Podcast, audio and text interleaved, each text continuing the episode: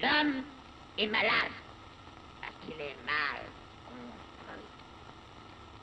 Il faut se décider à le mettre à nu pour lui gâter cet animal pur qui ne se mange Dieu, et avec Dieu, ses organes, oui, ses organes, tous ses organes, car, tuez-moi si vous le voulez,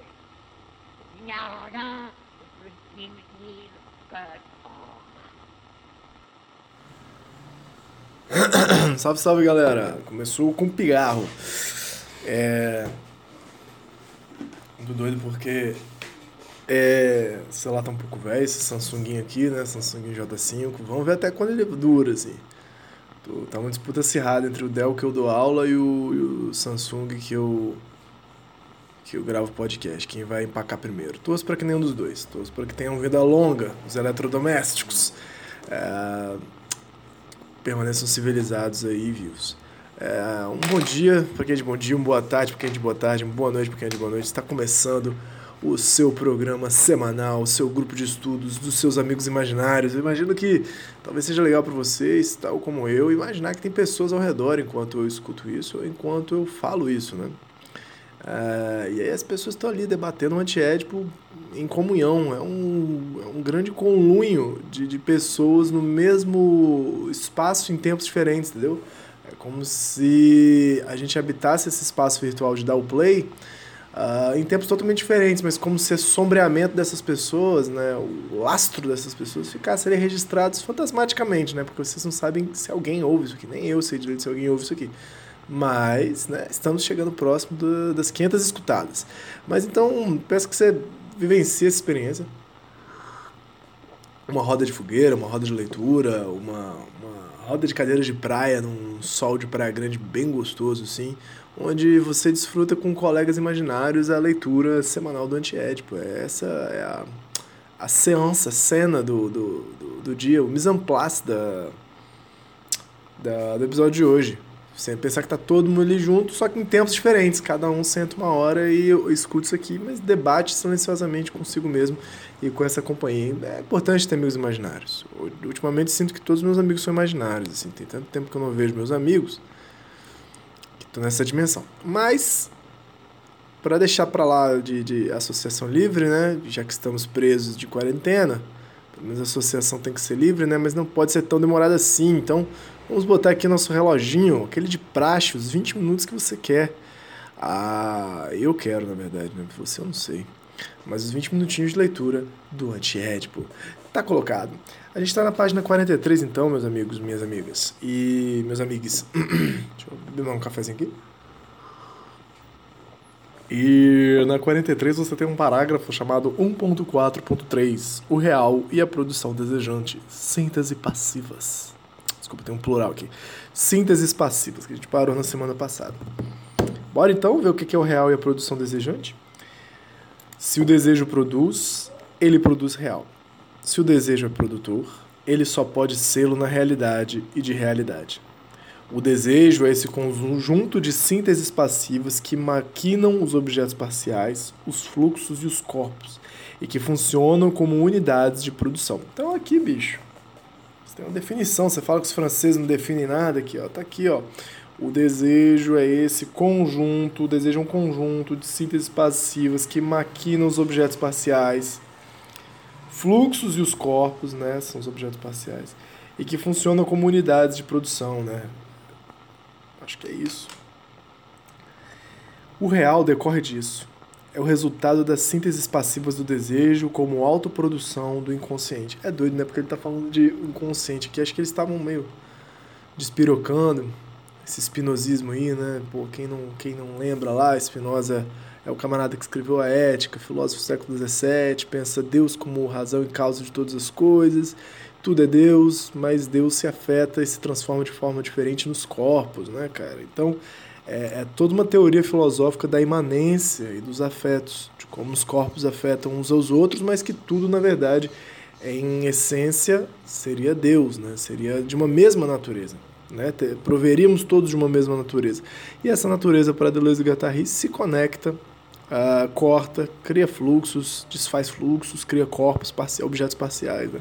Só que essa esfera da natureza como produção, né, que vai se conectando, já é uma, uma livre interpretação do, do, do filósofo Spinoza, é, eles vão colocando como se fosse algo do inconsciente, né? Então eles espalham esse inconsciente para tudo quanto é lado, né? Das sínteses passivas do desejo como autoprodução do inconsciente, bem como o desejo. O desejo não está só no, no eu, não está só em mim, não está só em você, né? Não é que cada um tem um inconsciente, isso aqui já foi dito várias vezes, mas o inconsciente se alastra por aí nesse conjunto de conexões desejantes. Tudo, tudo está por aí. Prosseguimos então. Nada falta ao desejo, não lhe falta o seu objeto. É o sujeito, sobretudo, que falta ao desejo. Ou é o desejo que falta sujeito fixo. Só há sujeito fixo pela repressão. Isso é importante. O desejo, seu objeto, constitui uma só e mesma coisa. O desejo seu objeto constituem uma só e mesma coisa.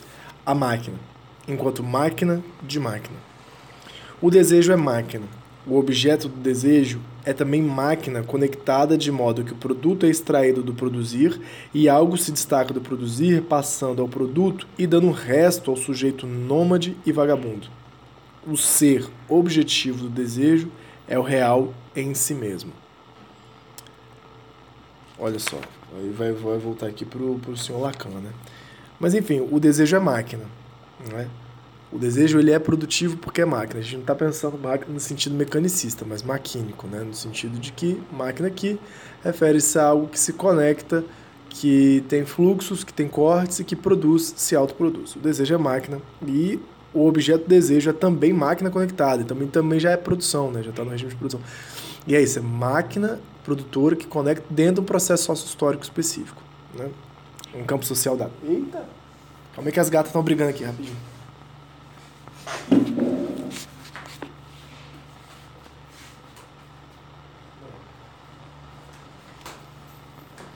Gato é um bicho muito doido, velho. Porque às vezes dá uns gritinhos assim, você acha que tá rolando mó fight real, assim, não, não tá, é só comunicação mesmo. Então, o desejo é máquina, o objeto do desejo, né? Isso que conecta, né? Não é isso?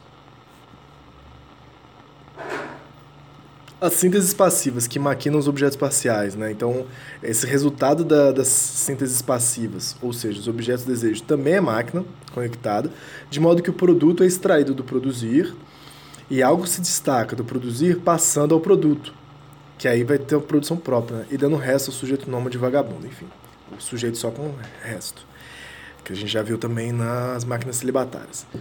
O ser objetivo do desejo é o real em si mesmo. Aí tem uma notinha 23, vai ter um diálogo com o senhor Jacques Lacan.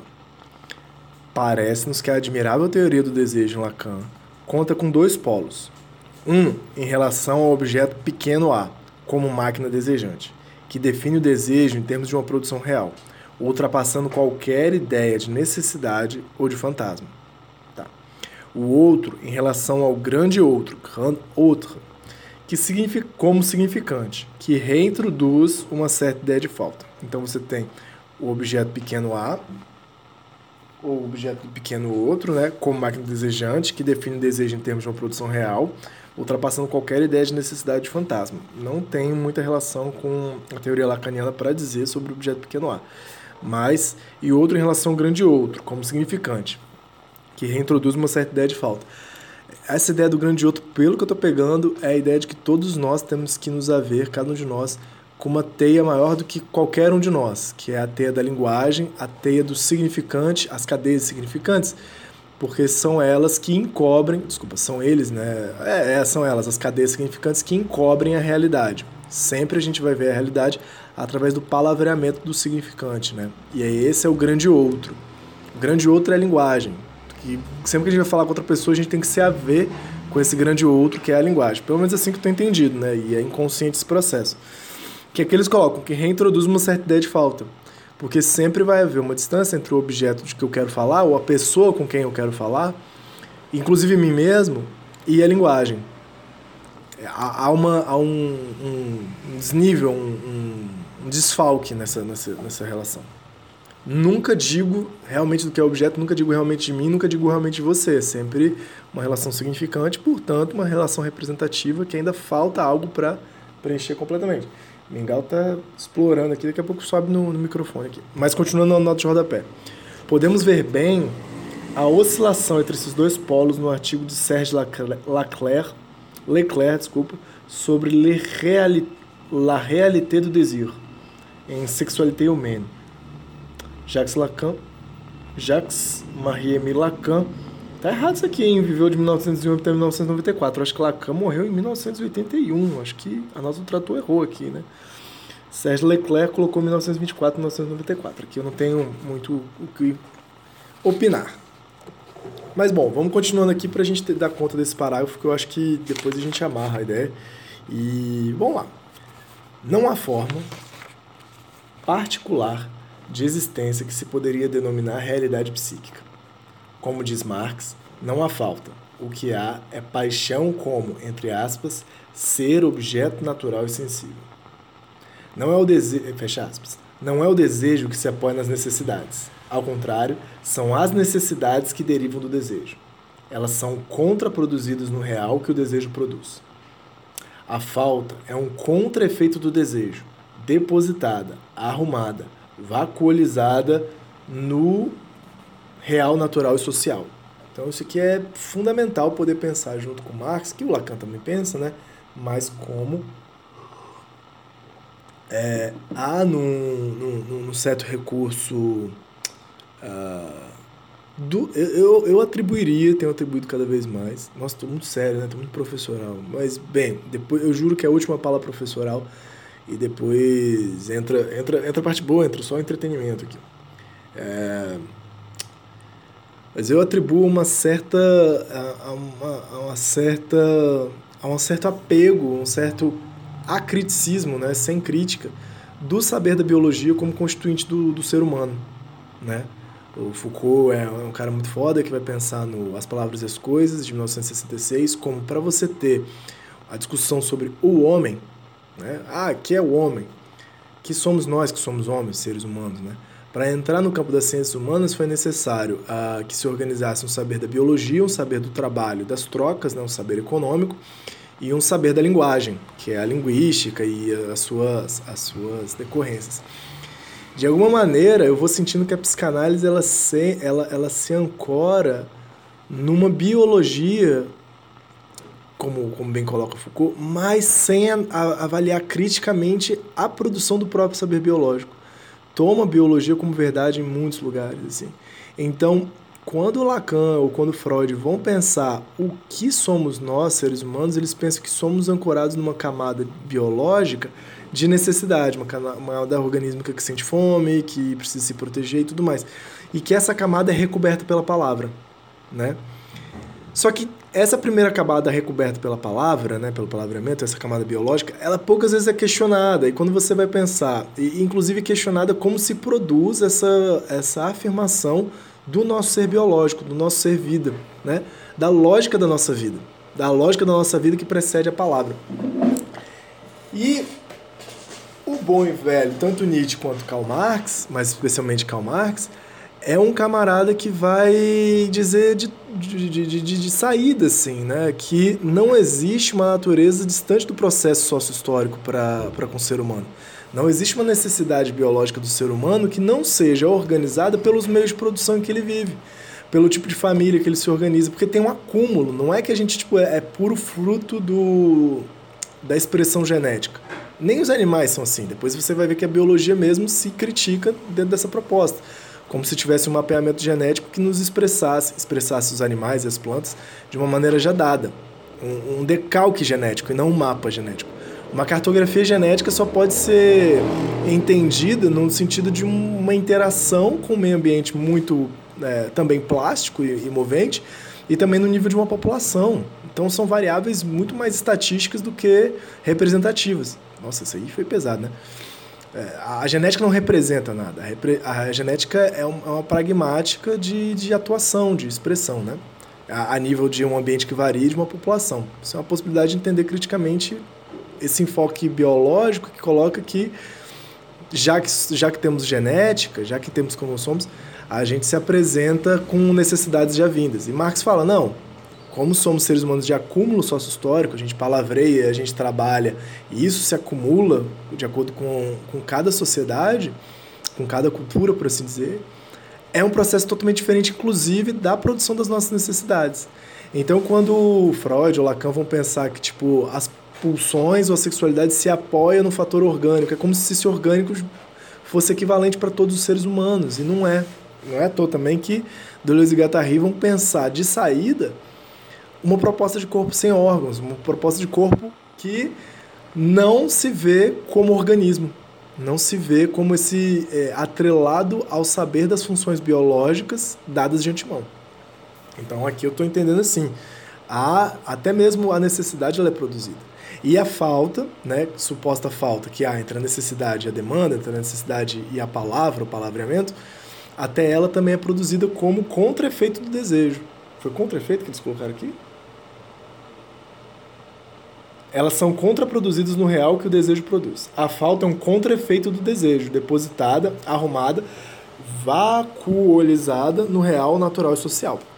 E não é à toa que é isso, né? É num, numa ascensão do capitalismo entre guerras e pós-guerras que a psicanálise vai propor uma dimensão de que algo nos falta. Então parece não considerar esse contexto sócio-histórico de que, cara, há um interesse é, social, econômico, político, de nos entristecer, de produzir algo faltante em nós, como sociedade humana. De forma que o capital possa se homogeneizar, não homogeneizar, né, mas se espalhar pelo mundo de maneira hegemônica, acho que era isso que eu queria dizer. A partir de agora, nada de professoralismo. Vou até brincar com a gata aqui. Ai meu Deus, que bonitinhos. Pega ela, pega ela. Ai, que delícia. Bom, vamos lá. O desejo está sempre próximo das condições de existência objetiva. Une-se a elas, segue-as, não lhe sobrevive, desloca-se com elas, razão pelo qual ele é tão facilmente desejo de morrer, ao passo que a necessidade dá a medida do distanciamento de um sujeito que perdeu o desejo ao perder a síntese passiva dessas condições. Bonito isso aqui, mas fiquei um pouco viajando com a coisa de morrer. A necessidade como prática do vazio tem unicamente esse sentido ir procurar, capturar, parasitar as sínteses passivas ali onde elas se encontram. Ponto. Não adianta dizer, dois pontos, não somos ervas, perdemos há muito tempo a síntese clorofílica, é preciso comer. O desejo torna-se então esse medo abjeto da falta. Mas não são precisamente os pobres ou os espoliados que dizem isso. Estes, ao contrário, sabem que estão próximos da erva e que o desejo só tem necessidade de poucas coisas, não dessas coisas que lhe são deixadas, mas das próprias coisas que lhe são incessantemente tiradas, e que não constituem uma falta no coração do sujeito, mas, sobretudo, a objetividade do homem, o ser objetivo do homem para quem desejar é produzir, produzir na realidade. Caralho, aqui falou bonito, hein? Eu nem lembrava desse, desse espoliados e miseráveis do mundo univos aqui, mas, pô, rolou um, uma citação indireta aqui ao Franz Fanon, né? Mas deixa baixo. Ai meu Deus, tá tirando adesivo. Essas gatas é muito doida, velho. Ai que bonitinho. A Mingau tá se rolando no tapete, lambendo as franjas do tapete. Isso que é acoplamento de máquinas aí. Você queria saber o que é esse acoplamento de máquinas? É uma gata num tapete, num tapete meio de China, dobrando o tapete, tentando arrancar a etiqueta e lambendo as franjas do tapete. Isso que é um baita acoplamento. Mas bonito isso aqui, né? Tipo assim, ah, porque não são os miseráveis que vão interar que ah, o desejo é faltoso. Na verdade, é, eles sabem que o desejo precisa de poucas coisas e sabem que muita coisa foi arrancada da própria produção deles, né? Isso que é muito foda. Que aí volta aquilo que eu tava falando de uma produção social dessa falta. Vamos lá. O real não é impossível. Ao contrário, no real tudo é possível. Tudo deve é impossível.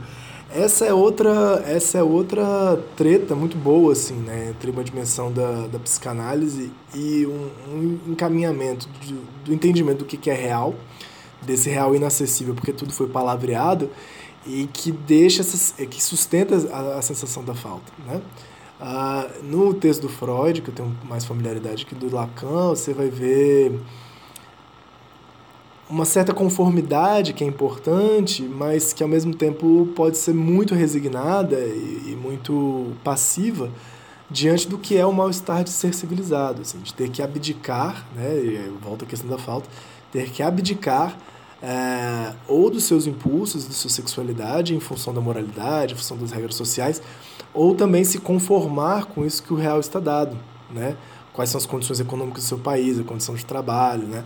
Por isso que o, a condição política da, da realidade. Tipo assim, se a gente pega a realidade de hoje do Covid com o Bolsonaro por aí e fala que, ah, meu Deus, cada um de nós está muito deprimido, cada um de nós está muito ansioso. Meu irmão, isso é pura neurose política, sacou? Isso é puro. Tem uma razão de ser histórico-social nisso tudo. Não é você que não está dando conta. Tipo assim, é o real que está sendo insuportável mesmo, é o real que está se produzindo sustentável. Nada falta você para tentar entender essa situação, para poder viver bem no meio dessa situação pandêmica. Na verdade, falta uma organização do próprio real mesmo, né? Poder jogar com esse próprio real onde tudo é possível. É, desvelar essa camada de que nada é impossível no real. Inclusive um impeachment, uma guilhotina, etc. Esse tipo de coisa. Mas enfim. Continuando, o real não é impossível. E essa é a proposta deles, né? Jogar o desejo para o real, para a realidade, para que é, podemos, possamos pensar por que, que a gente se paralisa, por que, que no meio de uma pandemia dessa a gente continua com essa servidão toda, sacou? Por que, que nós não, é, em vez de falar que isso é, é da falta, que a gente é, quer um impeditivo para gozar, essas porra toda psicanalítica, a pergunta é, cara, como que a gente não se organiza nesse real? Como que o real se faz impossível pra gente? E poder desvelar essa impossibilidade feita, histórica do real, para transformar num real de possível, um real de possibilidade, de remanejamento das coisas. Que isso é o fluxo do desejo. Como eles disseram lá atrás, o desejo só é sujeito quando ele é reprimido. Então a gente está muito sujeitado. a gente está super sujeitado, reprimindo nosso próprio desejo no sentido de transformar, porque ninguém tolera e ao mesmo tempo ninguém vê recurso para transformar as coisas do jeito que elas estão. O real não é impossível, ao contrário, no real tudo é possível, tudo devém possível. Então é, não é que tá tudo aí, é só fazer. Essa coisa do dever impossível é. Ó, falei tanto que. Já até acabou. Deixa eu só terminar esse parágrafo aqui que é importante. Ou não, né? Deixa eu ver. Ai, caralho. Consegui. Essa coisa do dever possível no, no real, que é muito legal, o dever impossível, porque, tipo assim, tudo está em potência. Né? Os mesmos elementos estão aí dispostos. Se a gente transformar toda a sociedade de hoje para amanhã, os mesmos elementos vão estar tá aí em outra disposição. Mas para poder fazer essa atualização que está em potência no hoje, é preciso atualizar, é preciso uma certa prática, é preciso um certo esforço. Não é o desejo que exprime uma falta molar no sujeito, é a organização molar que destitui o desejo do seu ser objetivo. Os revolucionários, os artistas e os videntes que se contentam em ser objetivos são somente objetivos. Desculpa, ser objetivos, tão somente objetivos, sabem que o desejo abraça a vida como uma potência produtora e a reproduz de uma maneira tanto mais intensa quanto menos necessidade ele tem. Então isso é muito bonito, né? Os revolucionários, os artistas e os videntes se contentam em ser objetivos, uma pragmática mesmo, tão somente objetivos.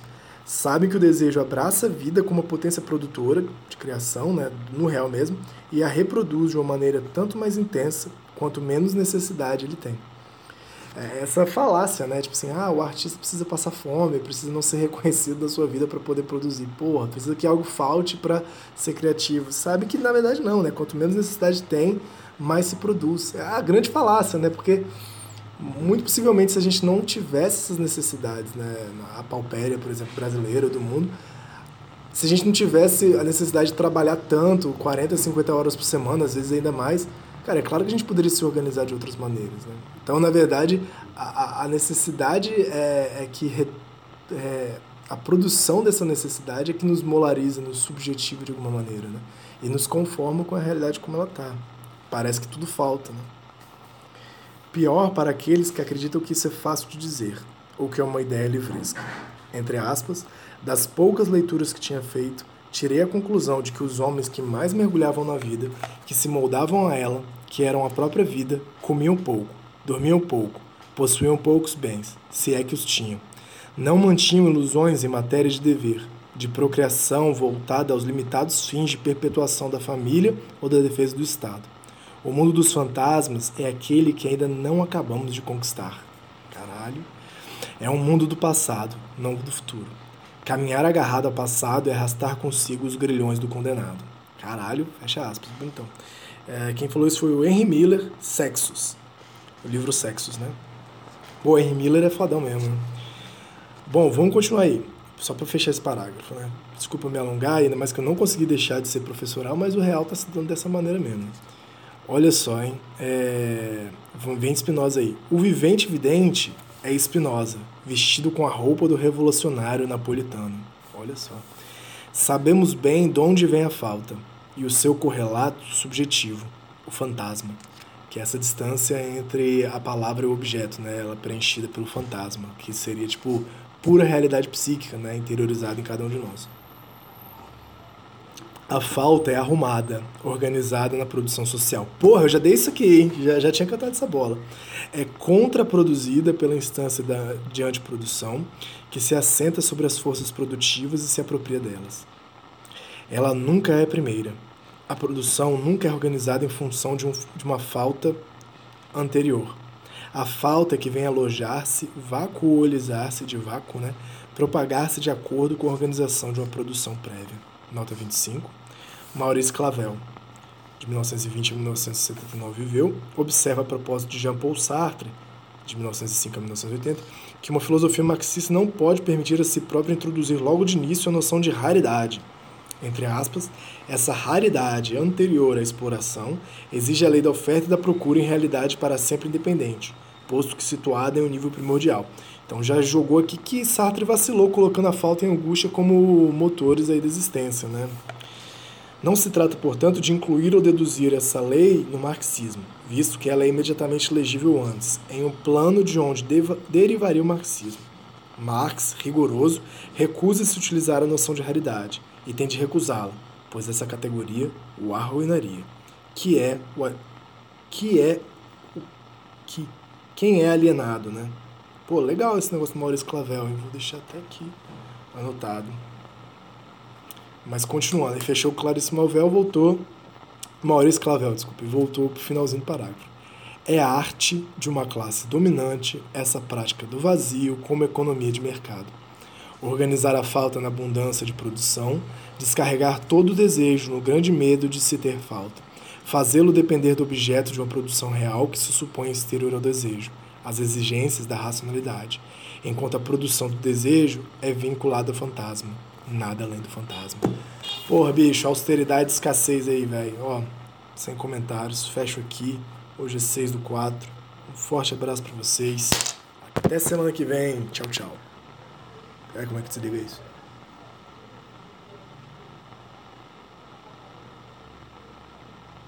Não tô conseguindo desligar.